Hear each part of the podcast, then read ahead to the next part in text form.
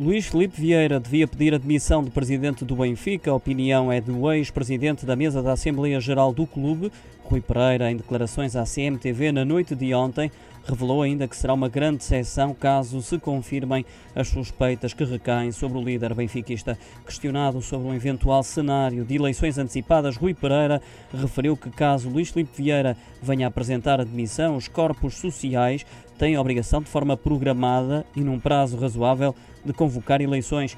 O presidente do Benfica vai ser hoje interrogado no Tribunal Central de Instrução Criminal em Lisboa por fortes indícios de crimes de abuso de confiança, burla qualificada, falsificação, fraude fiscal e branqueamento, segundo o Departamento Central de Investigação e Ação Penal.